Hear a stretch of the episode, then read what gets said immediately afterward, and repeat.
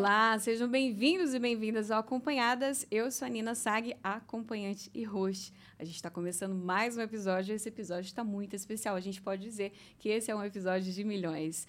Para que gente, você sabe que a gente sempre tem uma co-host e a nossa co-host ela já esteve aqui como convidada e a gente tem a honra de ter ela agora como co-host. Eu tenho a honra de apresentar Bruna Surfistinha. É um prazer estar aqui novamente no Acompanhadas. E nervosa. ainda mais, est... eu tô muito nervosa, ainda mais estando do lado de quem eu estou. a nossa convidada, ela tem uma carreira de muito sucesso e além de se destacar nos, nos papéis que trabalha, ela se destaca também pela personalidade singular, como mulher livre e autêntica. Se você já ouviu a frase a gente é o que a gente quer ser, a gente, a gente não é o que a gente quer ser, a gente é o que a gente consegue ser, você sabe de quem que eu estou falando. Então, com vocês, Débora Seco. Seja muitíssimo bem-vinda. Muito obrigada, é um prazer enorme estar aqui. Eu amo estar com a Raquel sempre e amo dividir essa, essa personalidade com ela, de Bruna Surfistinha. E acho que esse encontro é esperado por tanta gente, né? Tanta gente Verdade. me pergunta como é a sua relação com a Raquel, como são vocês duas. E eu estava ontem lembrando sobre os nossos encontros, né, depois do filme, do Sim. lançamento do filme. Foram poucos encontros, mas com muitos significados, muito, muito significativos, assim. O primeiro encontro você estava gravidíssima Sim. da Maria Flor, acho que estava com sete meses por aí. Estou, e, eu fiquei muito grávida, né? Então, acho que desde o terceiro mês já parecia que eu tinha nove. No outro encontro, encontro foi no evento aqui em São Paulo da censura, Sim, né? Que foi censura, muito significante também. Que foi a, a arte resiste. Sim. Resistiu, vai sempre resistir. E hoje, assim, eu estou numa fase da minha vida que eu estou recomeçando mais uma vez. Então, para mim é muito importante, muito especial estar aqui com você nessa, ah, nesse meu início. E para mim também muito especial. Você é uma pessoa que tem um significado enorme para mim. Eu me sinto um pouco que pertencente à sua vida. Então, tudo, as poucas vezes que a gente conversou, que você me contou coisas suas, elas impactam a minha vida de forma muito profunda. E eu te acompanho de perto, assim. Eu tenho você num lugar muito especial, você sabe. Ai, eu vou falar muito, senão eu choro. Já, é, não, já começamos com fortes emoções aqui. E é muito lindo é, ter, essa, ter isso aqui, a gente poder proporcionar isso daqui. E, e muito legal você ter aceitado, tá? É, nessa conversa a gente fica lisonjeado. E eu estava bem na dúvida, vocês já vocês nunca participaram de um podcast juntas, né? Não, nunca. Primeiro, caramba. E aquela brincadeira que eu falei é o encontro de Brunas, né? A, a personagem, a criadora. Sim. Então, muito, muito Não, legal. Para mim isso. é uma honra, assim, muito difícil interpretar uma pessoa real e que ainda está viva e que é tão particular, Sim. né? E a gente teve um encontro muito generoso da parte da Raquel antes da gente filmar. E ela se abriu tanto para mim, eu pude conhecer ela profundamente para trazer tudo que eu podia dela para minha Bruna. Eu vi que tá lá, era né? tão menina, eu lembro muito desse dia. Eu lembro eu também. Era, eu era muito menina, eu tinha meus vinte e poucos anos. E tinham me falado, a produção do filme tinha me falado, não, a gente vai evitar esse encontro para não interferir, né? A Débora vai ter a preparação dela, o laboratório dela, mas a gente não quer que vocês se conheçam antes é, para não interferir e tal. E até que um dia eu recebi uma ligação falando, não lembro o nome da produtora, ela falou, Raquel, você está amanhã em São Paulo, tem algum compromisso? Porque a Débora está em São Paulo e com o pessoal e a gente quer que vocês se conheçam. Óbvio que se eu não estivesse em São Paulo, eu estaria em São Paulo de qualquer jeito ah, para te conhecer, né? Foi demais. Foi... E eu fui muito assim, eu não dormi naquela noite. Eu lembro muito bem, porque foi. E ao mesmo tempo, não caía minha ficha. Até hoje não caiu minha, minha ficha completamente, uhum. assim, de, de ter a Débora Seco me interpretando Sim. no filme. Ainda não caiu 100%. E para mim é louco, assim, porque a gente tinha muita preocupação de eu construir a personagem. É uma personagem minha, né? Que não tivesse é, uma interferência direta, que eu não tentasse uhum. copiar, que eu construísse, que eu entendesse com verdade. Mas aquela nossa conversa foi tão importante para toda a minha construção. Eu ficava ali te namorando, pegando o jeito que você do seu olhar, o, o como uhum. você mexe com as uhum. mãos. Eu lembro, nunca vou esquecer que quando você assistiu o filme, você falou: "Nossa, você segura o isqueiro que nem eu no filme". Sim, você, legal, é, são coisas que Detalhe. nunca não foram combinadas, uhum. mas o olhar, de, assim, tem muitas cenas que me marcaram demais, né? Então, assim, aquela solidão ou solitude, né? Mas na janela, fumando, Sim. olhando para o nada, pensando na vida. E em, outras cenas também, assim, no orelhão, a cena do Sim, orelhão, de ligando para os meus pais, de olhando para a janela. Então, essas cenas, assim, mexem muito comigo. Eu assisti o filme ontem com as minhas filhas. Elas ainda não entendem, Lógico. né? É. Mas te reconheceram que eu Sim, percebi. chegaram aqui. Bonitinho. Tava observando. Olhando, é. né? E... Claro que um dia elas vão assistir comigo Sim. no filme uhum. também. Até tenho uma curiosidade de saber se, se a Maria Flor é, ainda nunca, nunca ainda assistiu, assistiu, ainda. Mas eu conto os, conto os anos, assim, para que Sim. ela possa, porque eu acho que esse é, sem dúvida nenhuma, um, um dos passos mais importantes da minha carreira, assim, esse filme. Essa... Esse, acho que é um, foi uma libertação artística, sabe? Uhum. É, e uma esqueci a palavra, mas é como se eu tivesse sido de fato é, acreditada por mim mesmo, sabe? Eu eu sou capaz de uma entrega mais profunda, assim, de chegar num lugar que para mim era impossível, assim, foi foi possível, deu certo e foi tão prazeroso, foi tão incrível, assim, as filmagens do Bruna, a preparação do Bruna foram talvez épocas das mais felizes da minha vida inteira. Hum de grandes aprendizados, né? Essa frase que virou meme, a gente não é o que a gente quer ser, a gente é o que a gente consegue ser. Eu ouvi de uma garota de programa da Augusta na preparação para o uhum. Bruna, e ela mudou a minha vida inteira, sabe? Esse filme mudou o meu olhar para o mundo, mudou a minha. Uh, hoje eu sou uma pessoa do não julgamento, sabe? Por conta dessa experiência, assim. Eu Muda, olho para as pessoas com empatia. Muda a percepção, Muda né? completa, completa. Eu estava assistindo o, o, outro episódio hoje de manhã. E aí eu até brinquei antes do, do, do pôde começar que a gente ia ter que repetir algumas perguntas que eu falei, não, essa tem que fazer. Mas eu estava ouvindo enquanto eu colocava o café lá no hotel e eu falei, me deu vontade muito de chorar da, quando você traz o olhar que você teve. Mas só para contextualizar a nossa audiência, vamos falar um pouquinho sobre essa questão da preparação, porque você já contou em várias outras entrevistas uhum. que você foi, você, antes de começar a filmagem, e essa conversa de vocês foi que você falou que passou quase 24 horas com ela, foi um pouco antes de começar a gravar o filme, de fato. Foi um dia antes de um começar dia a filmar. antes. E antes disso, você teve uma preparação que você, pelo que eu entendi, você quis ir fazer isso, ir para aquele ambiente e sentir ali todos os sentimentos, todas as situações que uma acompanhante, uma garota de programa é, passa para poder internalizar isso e, e, construir o seu personagem. Sim, na verdade, a, a preparação para esse filme foi uma das coisas mais fortes que eu fiz artisticamente falando. Porque a gente ia filmar em desordem. E a vida da Bruna tem muitas fases. Tem a fase uhum. onde a Raquel era só a Raquel, uma menina na escola, cheia de medos, inseguranças, enfim. E vivia ali com a família dela, é, buscando afeto e esse é o meu entendimento, tá? É muito difícil falar é, disso na frente é. dela. Mas aí depois ela vai ali para o pro primeiro para a primeira casa que ela trabalha e ainda como um, uma menina sem o menor preparo, ina, inadequada ao lugar, né? Ela não, não se ambienta ali. Ela vai virando a garota mais querida, né? Ela vai ganhando confiança até que a gente tem ali o auge do filme, que é a Love Story, onde ela Sim. vira a garota mais popular da escola. e aí ela vai, né, cria a Bruna Surfistinha. Então eram muitas fases e a gente tinha uma transformação física nessas fases. Então eu colava uma franja, usava uma prótesezinha para deixar minha bochecha mais gordinha.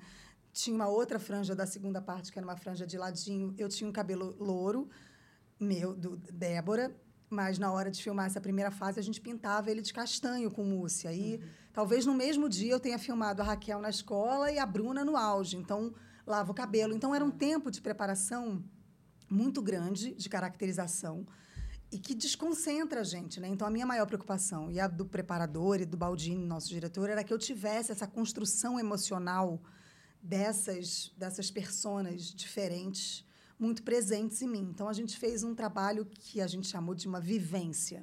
Então, a gente alugou um apartamento não sei se a gente alugou, se era de alguém emprestado, enfim. Eu fui para um apartamento onde tinha a Clarice, que fazia a mãe da Bruna, o pai da Bruna, o irmão da Bruna, todos ali naquela casa, e a gente começou a conviver ali. Eu me sentia um pouco excluída, eles muito juntos, e eu me sentindo solitária. Eu buscava afeto e não recebia. Eu, às vezes eu tinha crises de choro enormes e não tinha câmera filmando, né? Era uma preparação para a gente. E aí, depois de alguns dias, chega um papel, foge de casa. Eu arrumo uma mochila, pego um ônibus, compro um uhum. cigarro, estava aprendendo a fumar, e chego numa outra casa. E aí, toco a campainha e atende a Drica de Larissa. E, revista minha mochila e fala: Não acredito! Selo Blackberry! Piranha com Blackberry! Aparelho de dente! Eu falava, gente, porque eram coisas da Débora, mas ao mesmo tempo e era uma, uma, uma experimentação de, de sensações, assim, de sentimentos. E aí eu fui ficando, fiquei a primeira noite lá, tive que cozinhar, nunca tinha cozinhado, as meninas me tratavam muito mal. E aí fui ganhando a amizade delas aos poucos, de verdade, né? Foram sentimentos que foram sendo construídos. Aí chegava cliente, os clientes não me queriam, eu me sentia super. É... Esses clientes eram fakes? Eram atores também. Uhum. Oh, oh, tá. Todos, sim. E aí a gente vai até que chega o Cassinho, que era na nossa história o Hudson, e aí ele me escolhe, e a gente e aí a gente cria uma relação, e aí depois eu vou virando a garota mais popular daquele lugar, e a gente foi para Love Story, a gente teve uma noite sensacional na Love Story. E aí depois, quando a Bruna chega no auge, a gente foi um dia para o Terraço Itália, numa hora de lanche da tarde, assim, a gente foi super caracterizada de personagem, a gente era tipo uma aberração para aquele lugar, sabe? Mas era como se São Paulo tivesse aos meus pés. Então eu sinto essa sensação de estar tá no topo do mundo. E aí depois eu fico ali sozinha num canto e sinto essa decadência, essa solidão de que ninguém te quer, meio perdida ali no mundo das drogas. Até que um dia alguém vai me resgatar e me salvar e a gente acaba essa primeira fase de preparação. Então todas as emoções da, da construção da minha Raquel da minha Bruna nessa história estavam ali. Todas as cenas, sentimentos, tudo que eu ia viver no set, eu vivi antes nessa preparação. E depois a gente vai para uma segunda fase, que foi um conhecer o, o, esse ambiente, conhecer as meninas, entender, olhar para elas. E no primeiro dia foi muito difícil, porque eu falei, elas não vão falar para mim. Elas não vão contar as dores delas se eu não contar as minhas, sabe? Eu fiquei ali um tempo. Lembro eu jantando baião de dois com elas no chão da cozinha, falando é, dos meus problemas, das minhas dores, para tentar chegar nas delas, sabe? Lembro que na primeira noite todas eram muito felizes, faziam aquilo por opção e elas eram nossa vida perfeita. E no final era, né, todas ali num sacrifício para tentar dar uma vida diferente para as famílias e todas já cansadas. É uma vida que eu né, sinto que desgasta muito todas as meninas. E eu fiquei ali tentando entender que, que, que, que tinha de diferente todas as vezes que elas entravam no quarto e que elas saíam, sabe? Como elas voltavam, o que, que, elas, que, que elas tinham de diferente quando elas voltavam. E, para mim, era a sensação de que cada vez que elas iam ali, o olhar delas voltava mais anestesiado, sabe? Como se elas fossem capazes mais de sentir de sentirem alegrias ou dores. Como se elas vivessem meio que anestesiadas, como se elas perdessem alguma coisa a cada vez que elas entravam naqueles quartos. E era essa sensação que eu falei, eu preciso trazer isso para o filme, assim, é, essa essa coisa, essa imagem, essa, essa preciso deixar isso ilustrativamente presente, assim, esse olhar que vai adormecendo para as emoções, sabe? Todas as personagens que você vai construindo para né, para outros papéis, você vai, eu imagino que você vai trazendo essas percepções, uh, os sentimentos diferentes. Qual foi o sentimento mais forte que você teve que trazer para essa personagem?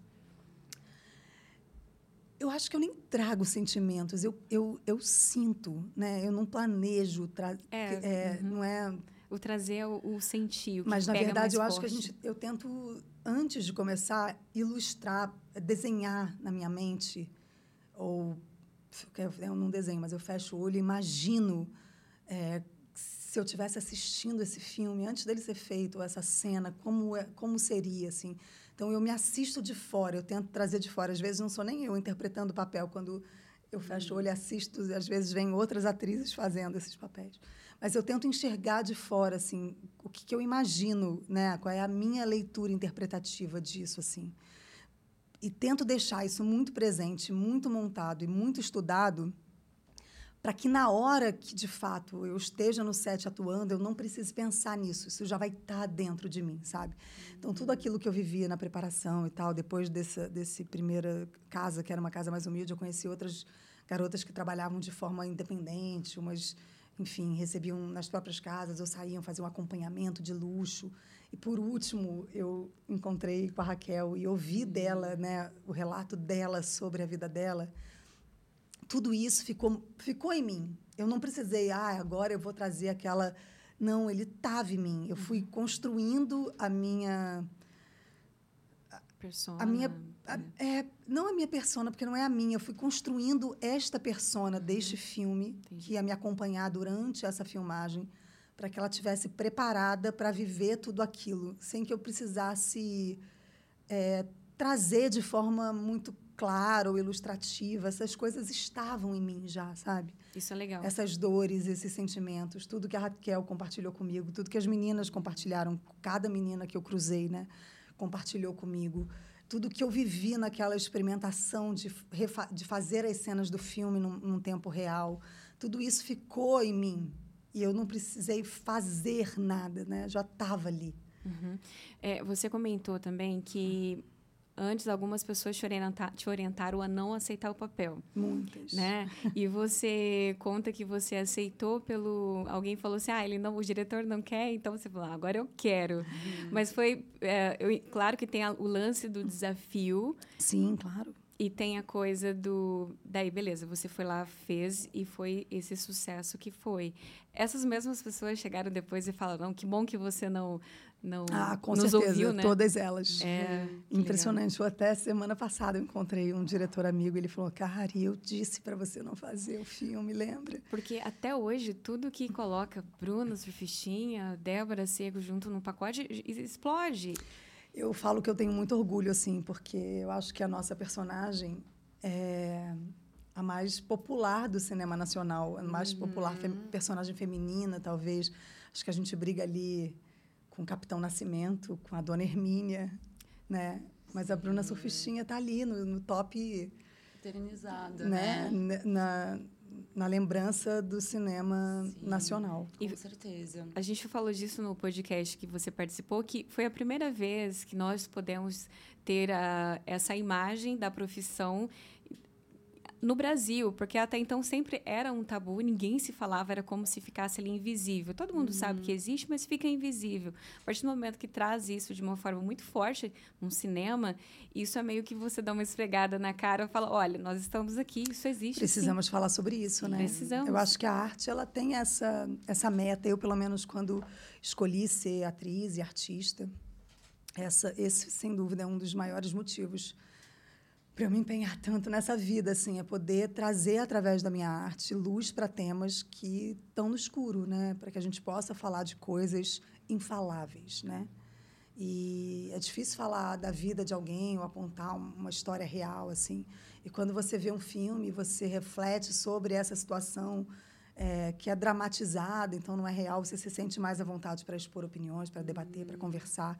Acho que a arte ela tem essa missão mesmo de iluminar temas que precisam ser vistos. Concordo. Ah, eu acompanhei alguns bastidores, né, algumas diárias. Filmou uma... com a gente. É. e tem muita gente que até hoje que não me viu. Jura? Aí eu tenho que comentar, eu fiz uma participação, mas onde? Qual cena? Assiste de então, novo. É, eu, le é, é. eu lembro dessa cena. Todo mundo assistindo agora e procurando onde está a Raquel. Onde está, é, onde, onde está o Olha, onde está a Raquel. E uma, da, uma das cenas que eu participei, né, nos bastidores, que eu fiquei muito surpresa, porque foi uma, uma grande oportunidade que eu tive na minha vida de, de acompanhar como que é o processo de, de filme. Sim. Porque a gente assistindo na TV, a gente nem imagina, né? No, no cinema, a gente nem imagina o trabalho todo na, de produção, de tudo. E, é, e nessa cena Aqui, da ó. festa, né? Que é na, é na festa que na festa que, que a Bruna sai da concha, né? Que é maravilhosa. É, a cena tem. É muito rápida, tem um minuto no máximo. E eu lembro que essa cena você repetiu várias vezes. Uma várias noite inteira, né? A foi. gente começou às seis da tarde e terminamos às seis da manhã. Então, eu, eu admirei muito ali a tua paciência, porque você repetia, repetiu várias vezes e sempre do mesmo jeito, assim, uma paciência que eu não teria. Essa paciência para ser atriz. E, e é uma das curiosidades que eu tenho, assim, é para ser atriz precisa, além de paciência e de dedicação, precisa do quê? Ah, eu acho que para ser atriz a gente precisa de muita paciência, muita sorte, porque não existe um bom ator sem um bom personagem. Então a gente precisa de bons personagens e nem sempre eles chegam, né? Eu tenho tantas amigas tão talentosas que não tiveram grandes personagens. É, eu tive o privilégio de ter essa personagem, né, que é a Bruna, que é uma grande personagem que dá, né, me deu ali a possibilidade de fazer uma um crescente, uma construção e de me preparar e de me entregar. Acho que a gente precisa ter um não julgamento, uma capacidade de mudar a nossa chavinha, de julgar, de, o nosso julgamento, a nossa ética, às vezes ele não é pertinente a algo que a gente faz, né? A gente pode fazer personas é, sei lá, assassinos e é, você não, não pode julgar o personagem que você faz, você tem que comprar o barulho dele, sabe? Sim. Quem julga é, enfraquece. E, mas que momento que você virou essa chave? Foi na sua vida pessoal ou foi na sua vida como artista? Eu acho que eu fui criada numa, com uma mãe é, muito livre. A minha mãe é uma, acho que a res- grande responsável por eu ser essa mulher que eu sou. É, incapaz de julgar o outro, é, não hipócrita, que briga para ter voz, né? Acho que nós mulheres somos silenciadas nessa sociedade e minha mãe nunca foi e brigou para que nós não fôssemos, né? Eu e minha irmã. Então eu acho que eu tive essa sorte. Mas aí as minhas escolhas também foram me levando muito para isso. Eu escolhi uma profissão onde eu não, onde o julgamento ah, não cabe. Eu escolhi personagens que me que me fortaleceram nessa batalha, assim, sabe, da liberdade de se ser quem a gente é, do respeito ao próximo, do entendimento que temos né, realidades completamente diferentes e que a gente é o que a gente né, consegue ser. Está todo mundo tentando ser o seu melhor. E, mas eu tenho muito orgulho assim de cada dia mais me fortalecer, me fortificar é, nesse lugar assim, de não esmorecer, apesar da gente viver numa sociedade crítica que nos aponta, né? Eu pa- pago preços altos por ser essa mulher livre que sou, mas tenho muito orgulho de diariamente escolher batalhar por isso, assim, para trazer para minha filha uma realidade talvez diferente da que eu encontrei. Uhum, Mas é, é muito legal isso. E você acredita que essa sua. Isso que era de você, já ser livre, ser, não preocupar muito com lá fora, focar no que você era dentro, te ajudou no sentido dessa personagem trazer a liberdade que essa personagem precisava? É ah, depois, né? Depois de alguma fase da personagem, isso ajudou ali. Porque tem uma cena do. Tem alguma coisa da dança. E aí, tem alguma, uma cena de polidência, agora eu não, tô, não, Não, me lembro, não. mas teve alguma coisa da dança que alguém falou assim: ah, será que isso, naquele momento que ela estava ali. Não, na verdade, o que mais foi difícil nesse filme, é, e nem foi difícil, mas eu achei que seria, era a questão da nudez mesmo, da exposição nudez, física, do isso. contato com atores, da simulação das cenas de sexo, que apesar de, para mim, parecerem muito fakes, né? Porque eu fiz, então eu sei exatamente que era um truque de câmera posição e tal. Elas são muito, né? Para quem assiste, todo mundo acha que, que elas são muito realistas e tal. Nesse momento, isso da sua ser livre, dessa liberdade sua, ajuda nesses papéis? Ah, sem dúvida. É, talvez pessoas com, com sem liberdade não, não fariam, né? Eu sou uma pessoa livre, mas que ainda tive que quebrar tabus e vencer barreiras e fui construindo a mulher que eu sou hoje. Ela tem muito do que eu vivi na filmagem do Bruna, do que eu vivi na filmagem do Boa Sorte, que foi um outro longa que eu fiz, das personagens que eu, que eu enfim, dei vida, das mulheres com quem eu cruzei, das batalhas que eu enfrentei na minha vida pessoal. A gente vai criando força, vai criando casca e vai entendendo que eu sou muito mais do que o meu corpo. Eu sou muito mais do que se eu preciso do meu corpo para expor o meu corpo, para poder com, contar uma grande história, para que a gente traga luz a uma, a uma personagem que precisa ser vista, ouvida e debatida. Nossa, eu estou aqui a serviço, sabe? Entender a profissão como serviço. Isso é uma construção, hoje, aos 43 anos, é muito mais fácil, mas aos 20 era menos, aos 30 menos, e a gente vai ganhando força, né? Cada mulher que eu cruzo, cada troca que eu tenho, me faz mais potente. Imagino. E por falar nisso, tem algum personagem que você ainda não fez que você tem muito desejo de fazer? Ai, eu.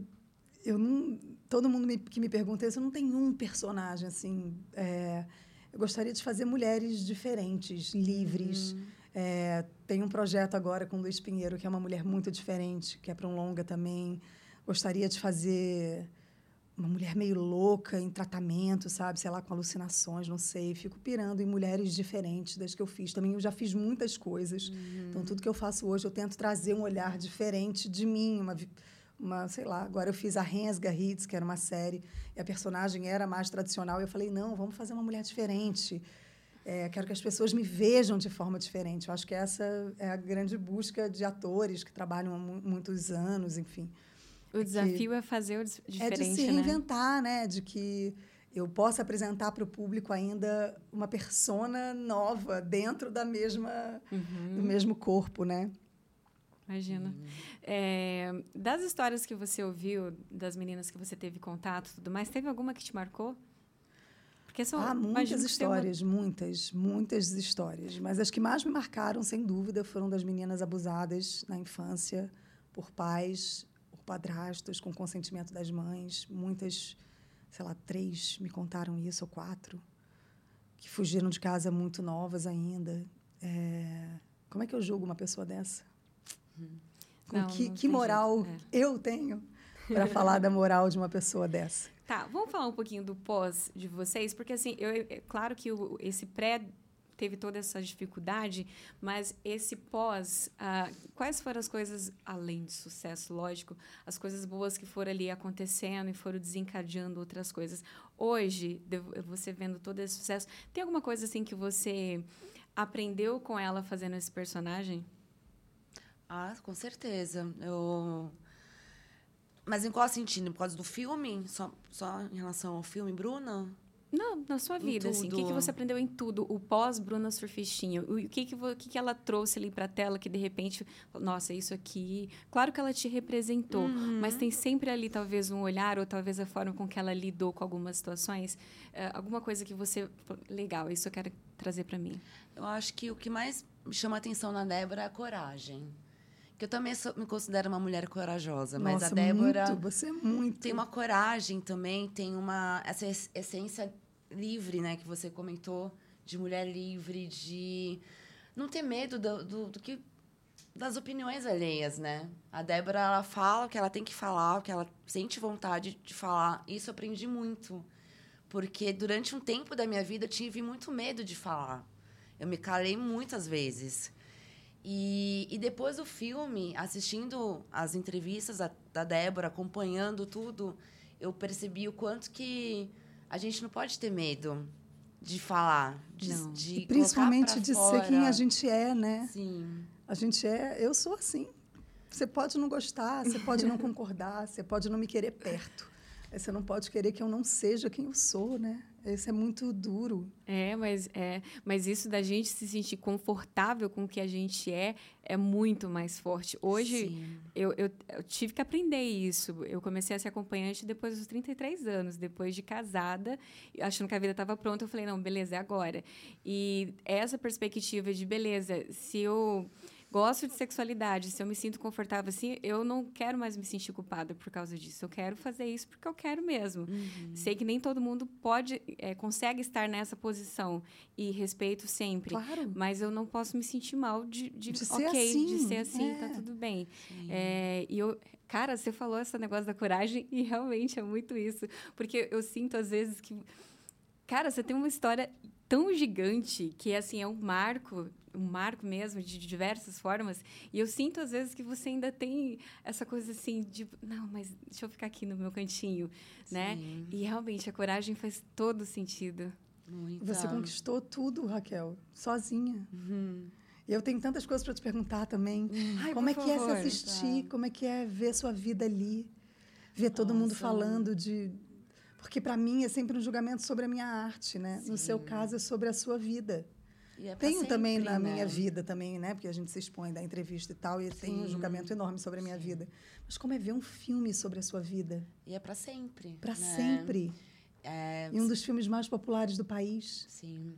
E uma coisa que você comentou na outra pouco antes foi de estar viva, né? É. E, e ter essa homenagem, porque é uma homenagem. Enorme. Eu considero uma, uma homenagem para mim, com certeza. Claro. E o filme, é, a primeira vez que eu assisti o filme foi antes do cinema, foi na casa Sim. do Baldini, que se reuniu tudo, algumas pessoas para assistir. E eu não eu, eu assisti o filme e a minha cabeça, eu lembro muito bem que, que era. Uma, eu comecei a me sentir uma, uma louca. Porque eu assistia e falava, não, não é possível que eu estou vendo um filme baseado em mim, que sou eu ali, que é a minha história, a minha vida, a Débora Seco. então. E até hoje, quando eu assisto, eu assisti ontem um filme, já perdi a, a, a conta de quantas, quantas vezes eu já assisti o filme, porque o filme até hoje, quando eu tô muito mal, eu assisto porque me traz força. É mesmo? Claro. Me traz força. Eu ia te perguntar se você sente alguma, alguma dor daquela de novo ou não. É o sentimento ao contrário. Não, eu dei um novo significado para tudo. Que bacana. É, o filme, claro, tem algumas diferenças, né? Claro. Você comentou do Hudson. Hudson, não sei se você sabe, se o Baldini te contou. Porque eu tive uma, uma um encontro com o Baldini antes de antes de existir Débora Seco no filme ainda. Uhum. Não existia ainda roteiro nem nada. Entendi. Foi uma conversa que nós tivemos. E para mim foi uma terapia, foi uma sessão de terapia, porque ele me perguntou muitas coisas que que eu lembro que eu nunca tinha falado sobre, nem para nem na terapia. Nem na sua análise. E eu come, uma das coisas que eu comentei com ele foi sobre o Hudson. O Hudson foi o primeiro amor da minha vida de escola e que eu nunca esqueci. E foi aquela paixão mesmo. E eu não vivi nada com ele. Ele foi uma paixão platônica, um amor. Nós ficamos algumas vezes, mas nunca rolou sexo. Inclusive, na época eu era virgem ainda. E, e eu fugi de casa. Quando eu fujo de casa e, e, e, e começo a me prostituir, a gente se falava ainda e ele tinha me convidado para ir numa festa no sábado. Eu fui de, fui de casa, acho que numa quarta-feira. E ele tinha me convidado ah, para ir para uma festa com ele no sábado.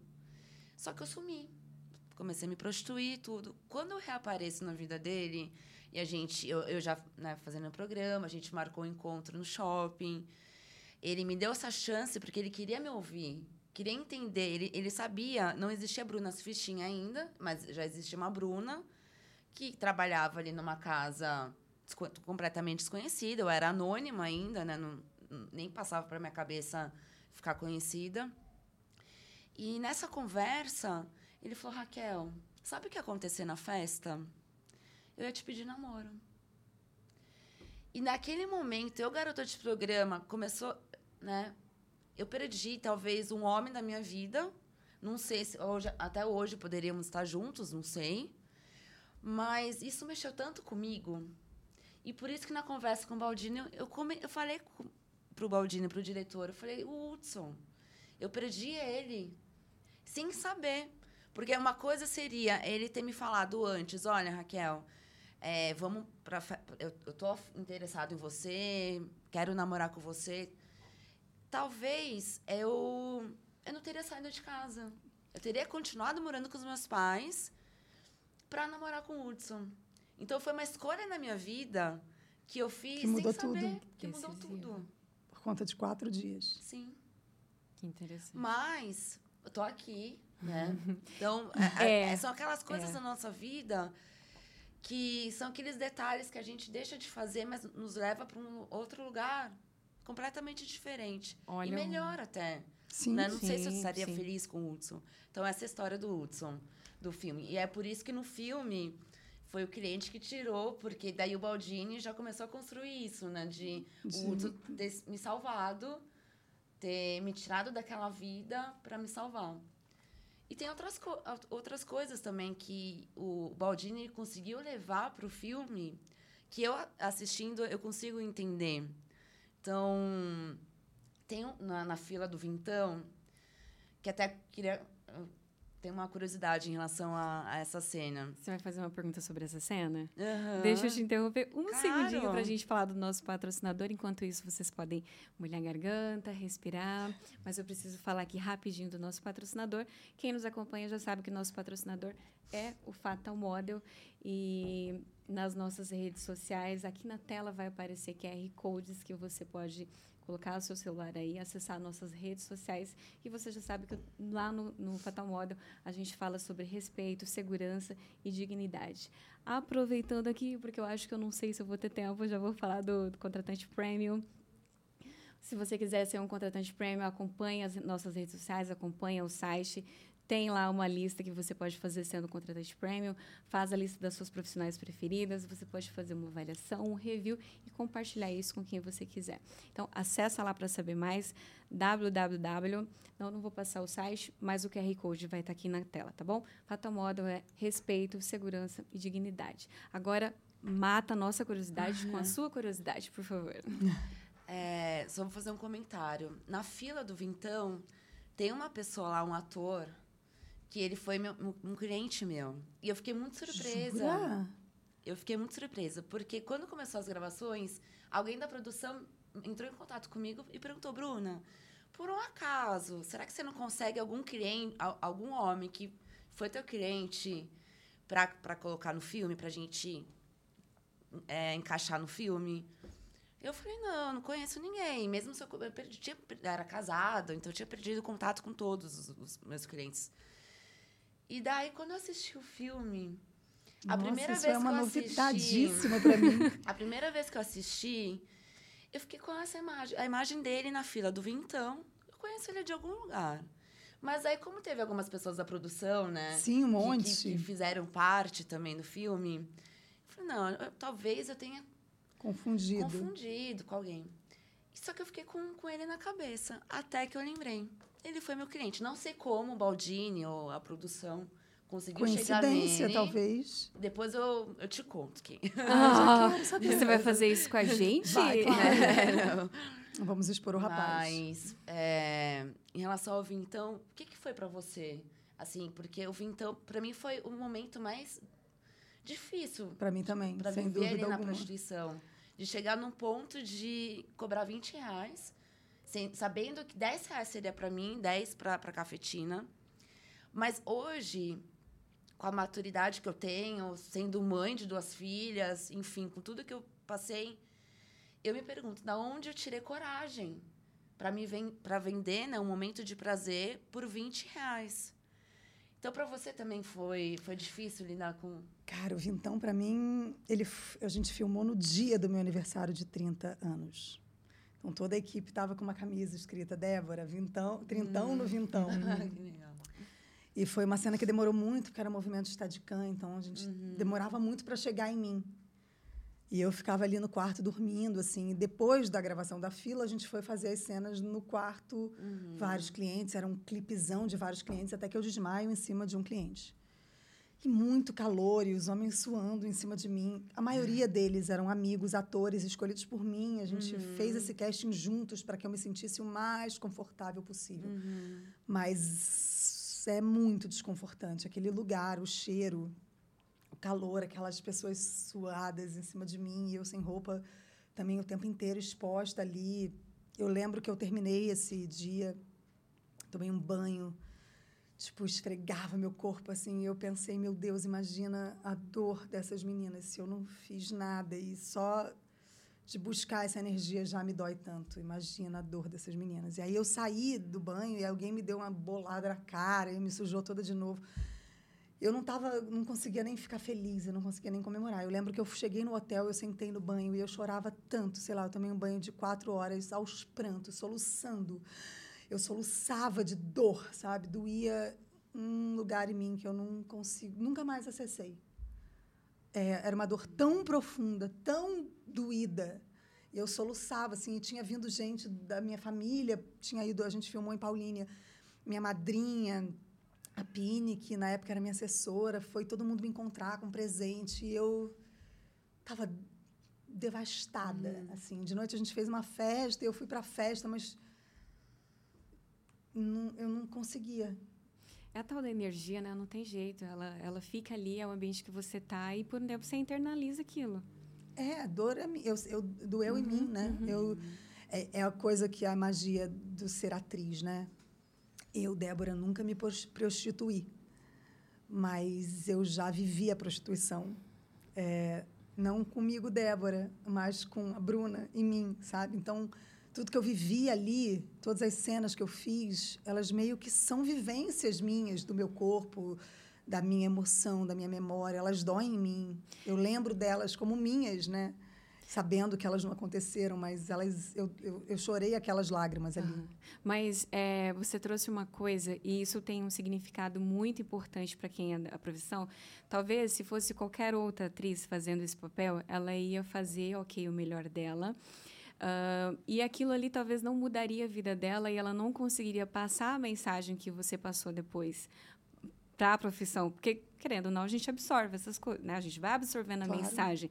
E você trouxe isso, tudo que você fala que você vivenciou, que é muito intenso, e realmente é isso, você consegue é, compartilhar isso e quem assiste, quem é uma acompanhante de uma garota, a gente consegue sentir isso. Eu penso que talvez se fosse uma qualquer outra atriz, ela não conseguisse trazer essa essa coisa muito forte, sabe? Essa a, a, intensidade que você fala muito, que você, ah, eu é. tenho essa intensidade. Cara, e isso assim refletiu muito em qualquer outro sentimento, em qualquer outra, as meninas, isso bateu forte. Ai, que bom ouvir isso, porque eu sempre me perguntei assim, é, claro que a gente não conseguiu fazer no filme todas as dores e quão profundas elas são, né? O filme teria que ser um filme muito mais pesado para que a gente pudesse mostrar esse universo como ele é. Sim. Mas eu também tentei não fazê-lo leve eu tentei de alguma forma é, ser profunda, assim, na cena da primeira, no primeiro programa dela, né, quando a gente encara a câmera e quando a gente divide, quebra a parede, divide essa dor, assim. E é, eu lembro que eu falei no dia de filmar que eu acredito que todas as mulheres já se sentiram um pouco prostituídas. A gente já não quis estar ali por diversas vezes, sabe? Já doeu diversas vezes e a gente continuou. Já foi ruim diversas vezes e a gente fingiu que estava bom. Sim, sim. Então, Mas... naquele momento, eu falei, eu não é, não estou representando aqui só as garotas de programa, eu estou aqui representando todas as mulheres que por alguma vez já tiveram que se forçar a chegar ao final. Tem uma, tem uma autora, uh, do exterior, se eu não me engano, Simone Bovary, eu nunca acerto o nome dela, o sobrenome certo, Bovary, Bo, de Beauvoir, de Beauvoir, e ela fala que o contrato da que a, a, a, a esposa, que o, maior, o pior contrato de prostituição é o da esposa, porque é um contrato mais longo. E muitas mulheres se colocam nessa posição, Sim. elas estão dentro de um casamento praticamente se prostituindo, porque se eu tenho que deitar com meu marido para ele me dar um celular novo, uma bolsa nova, qualquer outra coisa, isso também é uma prostituição. Ou mesmo que não seja para dar nada, mas eu tô ali sem vontade, tô com sono, Sim. querendo dormir, não tenho coragem de Sim. falar não, não quero mais ou começou, doeu, ficou ruim, eu não consegui falar, chega, sai, não quero continuar. É, eu me vi adolescente fazendo isso, assim, achando ruim, doendo e continuando, fingindo, mentindo, né? Nossa, demorei anos para descobrir que eu não precisa, que não, que eu não ia gozar com penetração e que estava tudo bem, sabe? É, e a gente não fala sobre isso, tudo é muito tabu, tudo é muito proibido, né? Então, é, a minha ideia quando eu falo sobre isso publicamente, assim, é que a gente tenha mais voz, sabe? Que isso não seja uma dor silenciosa.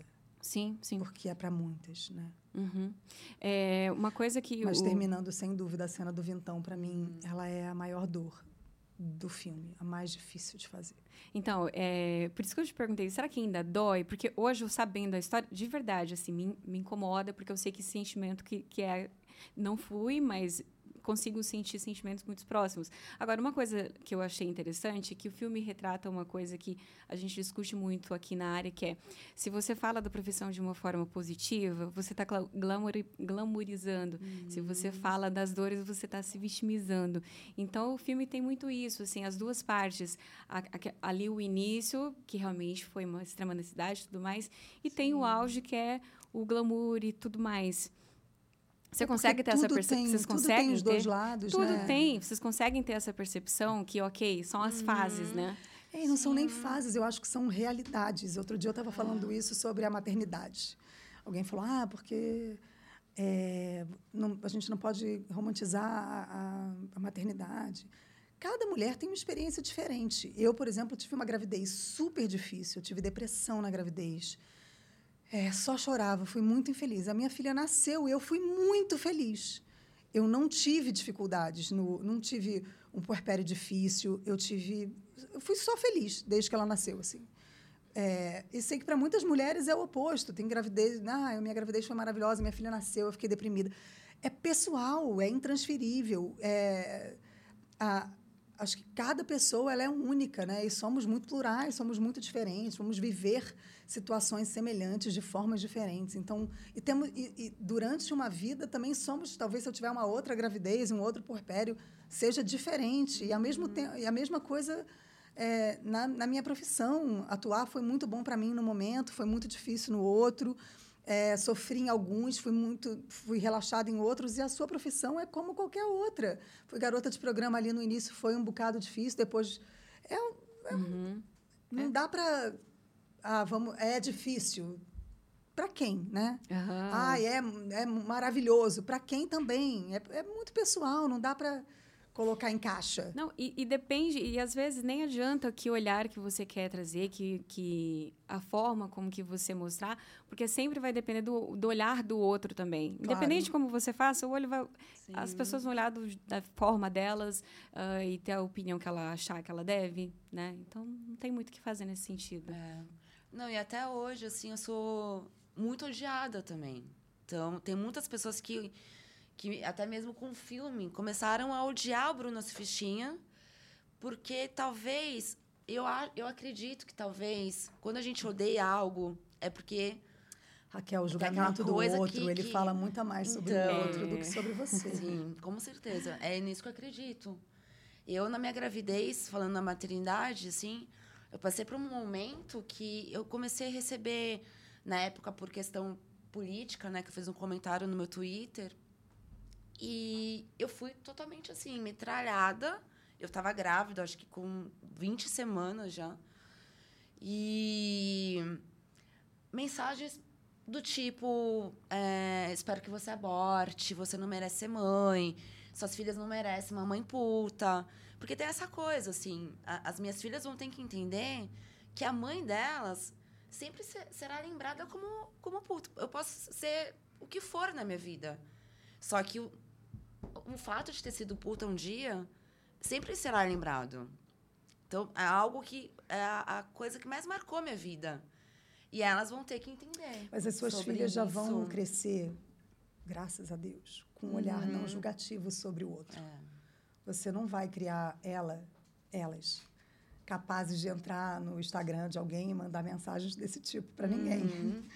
É, e eu, eu falo isso é, de, do não julgamento, acho que e repito isso cada vez mais assim, nós humanos somos todos errantes. Todo mundo está aqui em busca de acertar, uhum. em busca de ser melhor, em busca de ser feliz, em busca de, né, a gente não sabe nem muito bem por que, que a gente está aqui. Isso aqui é tudo uma grande loucura. Mas o fato é que não existe nenhum ser sem erros sem tropeços. Uhum. Não existe. Então, as pessoas adoram apontar o dedo do outro. uma frase que eu estou viralizada no momento é: não é porque a gente erra diferente, meu amor, que você é melhor do que eu. Uhum. Eu erro nesse lugar aqui, a minha vida foi mais dura aqui, tive que fazer isso aqui que não foi legal, cometi esse erro aqui que me fez muito mal, porque erro para mim é né, quando a gente magoa os outros ou quando a gente magoa a gente mesmo. Uhum. Então, fiz aqui, magoei umas pessoas, fiz aqui, me fiz mal. Mas a vida é sobre isso, é sobre errar, aprender, melhorar, é, pensar diferente, errar em outro erro, né? Porque a gente não vai ser perfeito. É. Não é porque é. o meu erro é diferente do seu que você é melhor do que eu. Talvez para você eu seja errada em me prostituir. Para mim, você é errado em entrar na internet e atacar os outros. Cada um erra né, pelo ponto de vista do outro. A gente é plural, a gente é diferente. Uhum. E não existe ninguém melhor do que ninguém. Não existe. A gente está aqui nessa vida louca, sem propósito tentando ser o melhor que a gente consegue, tentando fazer bem para a gente e para os nossos, sabe? Hum. E o julgamento sobre você, eu falo muito isso porque é o que eu uso para mim. Hum. Ele não é sobre mim. As pessoas não fazem ideia de como é a sua vida, de quem é a Raquel, do que você sente, do que você come, de como você acorda, de quantas horas por dia você faz sexo e quantos dias você não faz. Ninguém tem ideia hum. de como é a sua vida. O julgamento das pessoas é sobre a Raquel que eles idealizam, o que eles criam, que eles constroem em cima do, das poucas informações que a gente cede para eles, como um filme. Aí eles criam, ai, olha, a vida dela deve ser assim, assim, assim, assim. A sua rede social, as suas entrevistas Sim. ou as minhas. Eles constroem uma Débora que é completamente diferente da minha vida desglamorizada. Uhum. Né? Então, o julgamento deles, primeiro, não é nem sobre mim, porque eles não me uhum. conhecem. Eles não têm nem essa capacidade de julgar a Débora, porque uhum. eles não uhum. têm contato, não têm conhecimento de quem é a Débora. Sim. Eu que te conheço a beça, não sei quem é você. Eu não te conheço profundamente para uhum. poder fazer um uhum. julgamento sobre a sua vida. A gente, eu não estou do seu lado, eu não compartilho das suas dificuldades, das suas alegrias, das suas dores. Uhum. Então eu não consigo te julgar porque eu não sei quem é você. Eu consigo me julgar porque eu sei quem sou eu, sabe? Sim. Essas pessoas julgam o, o que elas criam de nós. Sim. E, elas, e esse julgamento ainda diz muito mais sobre elas do que sobre o que elas criam de nós. Exatamente. E por isso que eu sigo muito feliz é, com é, alheia ao julgamento dos outros, uhum. porque eu também acredito que a gente só só dói na gente a crítica que a gente compactua. Por exemplo, se eu falo para você, nossa, Raquel, como você é ruiva, você vai rir de mim, você vai falar, louca. Ou como você tem, nossa, o cabelo preto não é bom. Não, o cabelo preto não fica bom. Você sabe que isso não é real, que não, não te pertence. Sim. Quando alguém é. fala sobre você algo que você compartilha da mesma opinião, aí, aí te dói, porque não é uma crítica do outro, é a sua autocrítica. Verdade são as nossas críticas que nos doem, né? Sim. E a gente já é cruel demais com a gente. A gente tem que se olhar com mais amor, com mais empatia, com mais cuidado. E ao mesmo tempo que tem existe esse ódio, a Bruna é muito amada. Muito. E a gente viu, você sentiu isso na, no baile da Vogue, né? Super, Nesse né? ano, no carnaval, carnaval. Um monte de gente fantasiada de Bruna. Ai, vamos falar disso. Então, aí você apareceu depois de tanto tempo, né? A fantasia Bruna fichinha. E eu já estava morando aqui em São Paulo, né? Porque morei durante dois anos e meio Sim. no Rio, pertinho lá do, do hotel, inclusive. Se eu estivesse lá, com certeza eu seria uma daquelas pessoas que, quando, na hora que você saiu do hotel, estava gritando, berrando. Não, se você estivesse lá, você ia entrar no baile comigo, amor. A gente ia entrar de braço dado, segurando a nossa prancha. E foi você que escolheu tudo, o look. Foi meu foi stylist, que, o Eric Maia, que dese... ele teve a ideia, na verdade, uhum. ele que uhum. trouxe essa ideia, a gente desenhou tudo junto. A ideia de uma prancha escrito Bruna com a mesma fonte do filme, gente. O que levantou algumas esperanças, né? Embora você já tenha falado que não faria um filme 2, mas eu falei assim, ela se fantasiou, de repente tem uma esperança. Eu vou te falar, o filme 2 nunca foi uma possibilidade para mim, porque eu sempre acho que filmes muito bem-sucedidos não podem ter continuação, porque muita expectativa e tal, mas agora vendo a história da Raquel também, muita coisa incrível aconteceu com ela e muita coisa que hum. precisa ser debatida aconteceu com ela. Então, talvez, não sei, Podemos pensar é. nisso. É. Aquela que deixa todo mundo cheio de esperanças. de uma certa forma, você acha que a Bruna cresceu? A Bruna cresceu no sentido. Pass, passaram 14 anos. É, então, por mais que você fale assim, ah, eu sou a Raquel, mas beleza, tem a Bruna. A hora que der continuidade nisso, você vai mostrar todo esse percurso, que, esse pós, né, de como que você amadureceu e tudo mais. Como que você consegue ver isso?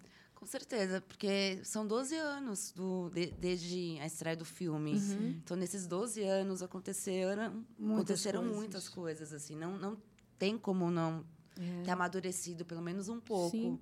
em relação a tudo isso. Lembra da frase da Monique Prada que ela fala assim: a Bruna Surfistinha não é mais a Bruna Surfistinha, né? E, e é legal isso. Vai Sim. trazer uma perspectiva totalmente diferente, lógico.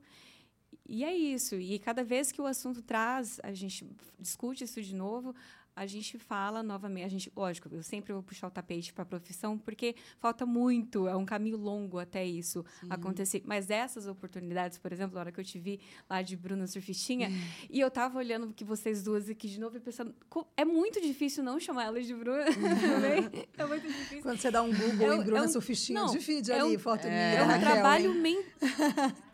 Meu Deus. É um trabalho mental de, de fazer isso, mas. ah, a gente estava conversando sobre a respeito sobre tudo que a gente chegou a falar sobre você e tudo mais. E aí a gente soube dessa história que você foi para esse lugar, fazer esse ambiente e tudo mais. Eu falei, gente, é por isso que ela não quer fazer o Bruno Surfistinha 2. Olha que cansativo ir pro lugar, né? Não, imagina, foi, acho que talvez... a- Passar por todas as experiências. Foram momentos, um dos momentos mais felizes da minha vida. É, construtivos e desafiadores e engrandecedores, né? transformadores. Né, E Bruna marcou muito a. Eu Nossa, acho que a não- equipe não de vai filmagem parar, né? do Bruno, a gente, a gente virou Deixa- uma família. Deixa eu. é, uma curiosidade que eu encontrei sobre uma música que tem no filme, que é o Plastic. Plástico, Fake Plastic. É, que que teve, teve isso do diretor ter que ir lá, pedir, ter que ir lá nos Estados Unidos pedir O autorização. Radiohead, sim. Não, acho que eles mandaram o filme, eles assistiram e voltaram com, Com o CD. com o sim, né? Podem usar a música. Que legal Essa música isso. é linda. Eu tá na, na minha play- playlist assim que eu, que eu ouço quase todos os dias. Então, é aquela música que Que te marca. Marca, né? E é sua já, né? Nossa.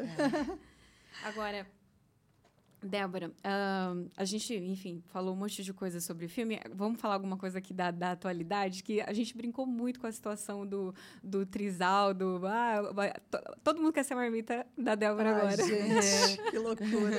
E aí, a gente falou assim, ah, eu vou, brincar. Não, nem adianta, porque você você falou isso em algum podcast recentemente, que tá todo mundo se oferecendo para ser a, a marmita. Na verdade, é, nunca houve um convite formal para um trisal, gente. Isso é muito construído, né? Eu estava ali no podcast e a Fepa perguntou, comentou que a Giovana tinha tido, acho que três ou quatro namorados homens durante a vida inteira. O que, que eu tinha para falar para ela? E eu, brincando, falei: passa lá em casa, né? Tenho muito a te acrescentar. Eu, se não quiser eu, pode ser meu marido. Se não quiser meu marido, sei lá, pode ser nós dois. O que você quiser, a gente está. A gente te recebe. Uma brincadeira que já viralizou ano passado, agora voltou a Nossa, viralizar. Eu, A isso, internet tem dessas coisas, né? isso- As notícias velhas voltam como novas. isso foi um ano, há um ano Há atrás, um ano né? não, acho que há uns seis meses, pelo menos. O do podcast Ou com as mais, é. meninas? Não, foi um ano já. Um ano já não, sei lá, foi Lá, eu acho que o agosto, podcast tem um outubro, ano. outubro, acho que ano Será? passado. é porque a gente já viveu sim. tanta coisa esse ano. É. que- Mas, enfim. é, mas Mas esse- já tem quase um ano, vai, para viralizar tudo de novo. E não foi um Sim. convite formal, não liguei aí, Giovana, vamos fazer um trisal, jamais faria É, isso. mas o problema é que é, sexo sempre é uma coisa diferente que a mídia quer discutir se alguém famoso está falando. É, falar sobre sexo é proibido no Brasil, gente. Então, toda vez que a gente falar, vai dar nisso. Aí, às vezes, eu dou entrevistas, eu fico duas horas falando sobre vários outros temas. Hoje aqui a gente falou sobre o filme, enfim. Aí vai viralizar um trecho da entrevista falando sobre sexo e os comentários vão ser todos. Ela só fala sobre sexo, ela só fala sobre sexo. Não, eu falo sobre várias outras coisas, mas o que o brasileiro gosta mesmo é do sexo. Aí só pega e separa essas partes. Vocês é que precisam né, escolher o que, que vocês. Mudar o interesse É, aí também, de repente, né? Porque realmente. Mas é que a audiência, o clique dá nesse É, tema e todo mundo só É, mas por um lado, tema. Por um lado, Mas isso- para mim, eu, eu falo sempre, para mim, sexo é um tema tão natural quanto fazer ginástica, ou dormir, ou tomar banho, enfim, são Hum. Não. coisas que todo mundo faz. e quando você ou se fala. não faz, deveria fazer. E quando- né? Faz é. parte da vida de todo mundo. Mas é tão proibido. Ai, é uma hipocrisia que me cansa um É. pouco. Às vezes eu falo, mas, gente, eu não acredito que isso em 2023 ainda está viralizando. Outro dia, sei lá, eu dei uma entrevista, acho que para Sabrina, tem dois anos, que eu falei E quando eu comecei a namorar meu marido, a gente transava dez vezes por dia e pronto. Ah, ela transava dez vezes. Meu Deus, gente. Ninguém se apaixonou na vida, ninguém passou um final de semana conhecendo um cara, transando da hora que acorda, da hora que vai dormir. Sei lá, ou eu sou muito diferente, ou o povo é muito doido. Eu não sei. Não, é uma, acho que é um assunto que sempre vai chamar a atenção, justamente, e ainda mais quando tem uma personalidade falando. Mas, de uma certa forma, eu vejo isso como muito positivo, porque você começa a normalizar o assunto. Quando você traz essa Ainda cara falta aqui, muito, né? falta Mas a gente muito, briga com muita por isso. coisa, mas é, São você falando passos. isso, alguém olha e fala, nossa, mas ela, inclusive, foi algo que que eu, eu fiquei, caramba, que, que legal isso, uma pessoa pública falar isso abertamente. Meninas, agora, para aproveitar mais esse tempo aqui, vamos falar um pouquinho sobre maternidade. A- não sei se a gente pode comentar, mas a, a Bruna tá com a- as meninas. Ai, gente, E- umas coisicas E gostosas como foi demais. isso de poder conhecer? Você, Ah, eu tava ainda não louca tinha para visto conhecer. elas, a gente já né? tinha, eu tinha ensaiado em um evento que ela fez, não consegui porque estava gravando. Mas eu estava louca para conhecer as nenéns, porque depois que a gente vira mãe, a gente vira o quê? A mãe da Maria Flor, a mãe da Maria e da Elis.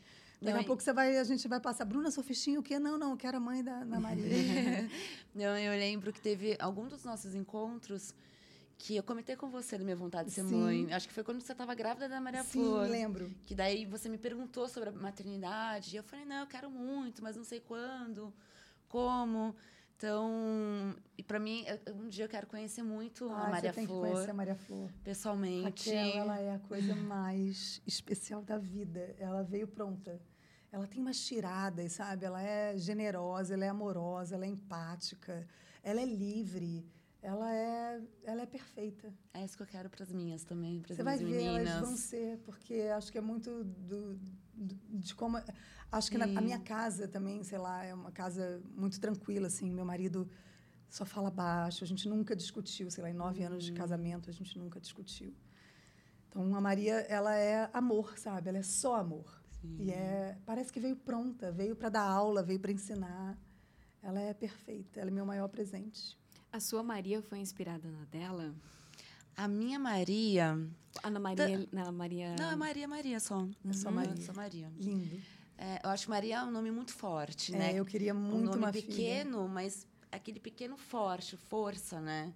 Todas as Marias que eu conheci na minha vida, que passaram por minha vida, ou que conheci de alguma maneira, são mulheres muito fortes e muito Sim. guerreiras. Então, quando eu descobri que eu estava grávida, que eu não sabia que, se- que seriam duas, né? A princípio. No momento, eu pensei, bom, vai ser Maria. vai ser Maria. E daí, Maria do quê? Então, passou várias possibilidades, vários nomes. Até que eu decidi, não, vai ser apenas Maria. E, e Elis, depois, né? é, quando eu descobri ah, que eram duas, que são duas, Elis, em homenagem a Elis Regina, uma outra Que grande mulher, Aham. né? E Elis Regina foi fez um- uma parte, né? Fez parte assim na, do início do meu relacionamento com o pai delas. A gente ou- ouvia muito. Então, quando descobri a gravidez, não, vai ser então Maria e Elis. Não, eu desde criança eu tinha essa coisa de que eu ia ter uma filha Maria Sagitariana. E cá está ela. E é uma, uma coincidência, assim, coincidência não, né? Algo Sim. que tem que acontecer na nossa vida. Eu, desde criança, eu sempre fui louca por gêmeos, sempre. E al- algo me, diz, me dizia, de alguma maneira, Que você teria gêmeos. Eu lembro que eu tinha duas bonecas exatamente iguais, que eu ganhei de aniversário de tios diferentes, mas na época era, era bonequinha do, da moda, que eram duas moranguinhos. E, e eu brincava com elas como se fossem minhas filhas gêmeas. E hoje, as meninas, as minhas filhas, amam eh, moranguinho, desenho da moranguinho. É impressionante, né? Então, eu Tudo volta. tudo volta. Então, mas falando de maternidade, é, você pretende ter, ter mais filhos? Não? Ai, a gente está tentando, né? Já começaram a tentar? Já começamos, estamos tentando há um tempo já, mas se não vier, talvez adotar seja uma possibilidade. Uhum. A gente vai estudando. Eu não queria que ela fosse filha única. Mas também, se não for para ser, e tiver que ser, eu, eu recebo, eu recebo o que for melhor para mim. Gente, legal. Como é que a gente está de tempo? Tranquila? Estamos, é, mais uns sete minutinhos Tá. Alguma pergunta aí da, das redes que a gente não falou? Para a Débora, ela falou bastante dessa questão de viralizar uma declaração dela. Ela viveu já o tempo em que tudo era em revista de fofoca, não tinha internet, ela já estava na, na, né, na TV e tal. Qual a diferença dessa época para agora em que todo dia uma declaração tua pode viralizar? Ai, é uma uma época que você tem coisas boas, né? Porque acho que muitos talentos aparecem aí, a gente não precisa depender de grandes emissoras, todo mundo tem seu espaço, né? Que o podcast é um exemplo disso, todo mundo consegue produzir seu conteúdo e, e encontrar o seu público aí graças à internet. Mas também um lugar de muito hate, muito ódio, muito julgamento, né? Muito cancelamento. Eu não acredito no cancelamento por esse motivo que eu falei, porque ninguém só acerta, tá todo mundo errando, né, tentando errar o mínimo possível, mas todo mundo errando por aí. Acredito que a gente vai errar e acertar na vida e que os erros sejam acolhidos com mais leveza, né, com mais ensinamento, com mais delicadeza, assim, que a gente consiga colocar o nosso ponto de vista e tentar mudar a opinião do outro, ensinar, trazer alguma coisa de legal para o outro sem tanta dor, sem tanta, sem tanto ódio, sem tanto apontamento, assim. Mas é estranho. De, é, uhum. Essa transformação, para mim, é o mais estranho, né? Porque era de um jeito e agora é de outro. Mas eu entendo que tem lados muito positivos e alguns negativos também. É, é, projetos novos. Que Estou que na próxima novela das seis, Elas por Elas. A segunda temporada do Rensga vai vir aí também, então vai ser um ano de muito trabalho. Que legal. E aí toda essa vida é digital Nossa, que não é. para é, também. Nossa, como que faz para conciliar ah, dois, dois projetos diferentes? Aí vamos ver como é que vai descobrir. Ser. Juro que estou temerosa. vamos descobrir fazendo. É. A gente tem. Eu quero fazer só mais uma pergunta Fica sobre a maternidade. Por favor. É... O que, que é mais assim que você aprendeu com a Maria Flor? Porque eu acredito que mãe a gente ensina muitas coisas, mas a gente aprende muito aprende mais. Muito mais. Mais. Que Ai, ela me você aprendeu com a Maria Raquel, Flor. ela me ensina tudo, mas eu acho que o que eu aprendi de mais potente foi tirar o foco do eu. Hoje eu não faço mais nada por mim. Uhum. Hoje a minha opinião não é a, a, que importa. Hoje é por ela, assim, é para ela, sabe? Tudo é por ela. As minhas escolhas profissionais, é, o dinheiro que eu ganho e que eu saio para batalhar, é, as brigas que eu escolho brigar, sabe? Uhum. São todas por ela, para ela. E ela me ensina nas pequenas coisas. Às vezes eu falo, ai, filha, você é a mais linda do mundo. E ela fala, mãe, não existe mais linda, cada um é lindo do seu jeito, né? Que coisa cafona comparar. Ela me ensina nas pequenas coisas, é demais. Vocês já ouviram falar das crianças índigas? índigas é, né? eu acho e, que ela é. é eu eu acho que toda mãe acha que seu filho é, né, gente? É isso mesmo. Eu virei quem eu mais mas, temia. É, mas... Aquela mãe babona que acha que o filho é perfeito. Ah, mas eu acho que filho é isso, assim. Todas são iguais, ser, todas não, as mães. E tem que ser o melhor da gente. É, claro. Porque você tem já, de repente, é, você chega numa idade que, beleza, é, tudo que você aprendeu, os erros que você cometeu, você consegue consertar ali. Sim. Falar, ó, oh, é isso, não, não vai nesse caminho. Então é isso, eu sempre vai ser o melhor. É o melhor da gente, então Sem sempre a gente vai falar. Sempre. Bem, é, né? me pergunta qual foi a melhor coisa que fiz na minha vida, com certeza Maria e Elis. Maria e Elis. São as exatamente. melhores coisas. Tá, posso ir para rapidinhas agora? Então vamos lá. A gente tem uma brincadeira aqui que chama Rapidinhas. E eu vou falar uma frase, você me fala o que, que vem na cabeça. E aí, para a gente encerrar, eu vou fazer aquela, aquela mesma dinâmica que nós fizemos. Uh, você fala uma fra você fala uma mensagem uhum. para Débora e a Débora para você para a gente finalizar, pode ser? Claro. Vamos lá. Débora, um momento importante na carreira. Bruna Sofistinha. Uhum. Uma virada de chave. A maternidade. Uma pessoa que te inspira. Maria Flor a principal lição que você aprendeu com Bruna Surfistinha? Ai, que a gente não é o que a gente quer ser. Que a gente é o que a gente consegue. Começamos com a frase, finalizamos com ela. Que legal. Que mensagem que. Ah, eu sei que esse encontro deve ter sido muito emocionante para vocês. Muito emocionante, muito. Eu tô com o coração acelerado desde o começo, tô, tô tensa. Ai, maravilhosa. Porque, porque para mim seria. É, esse encontro para mim está sendo muito importante, assim. Pra mim A também. força que você está me dando, sem você saber, que você não imagina. Amor, você me ligou, Pra me chamando para estar vida. aqui e eu vou estar em tudo que você me chamar, sempre. Eu vou estar com você para sempre. Obrigada. Eu também quero estar com você, com Você já tá, você tá dentro de mim sem nem saber. sempre.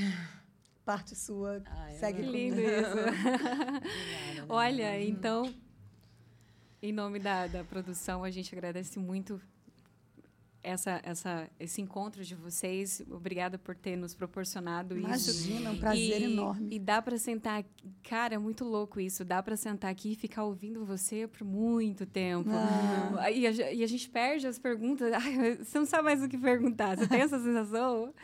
É, você só quer ficar olhando ou ouvindo. Então, Ah, assim, é. nosso muito obrigada de verdade. Imagina, eu tá? que agradeço. Muito parabéns pelo espaço, pelo projeto. Obrigada pelo convite. Estou muito, muito feliz de estar eu aqui. agradeço. Muito importante para mim estar aqui do seu lado. Pra mim também. Linda. Bruna, com certeza a gente quer te ver mais vezes como co-host. Eu também, obrigada né? pelo Com convite. certeza vai rolar mais convites aí. Infelizmente, eu já preciso terminar esse episódio. Posso, né? A gente fica por aqui. Eu espero que vocês tenham sentido todas as sensações que nós sentimos do lado de cá. E até o próximo Acompanhadas.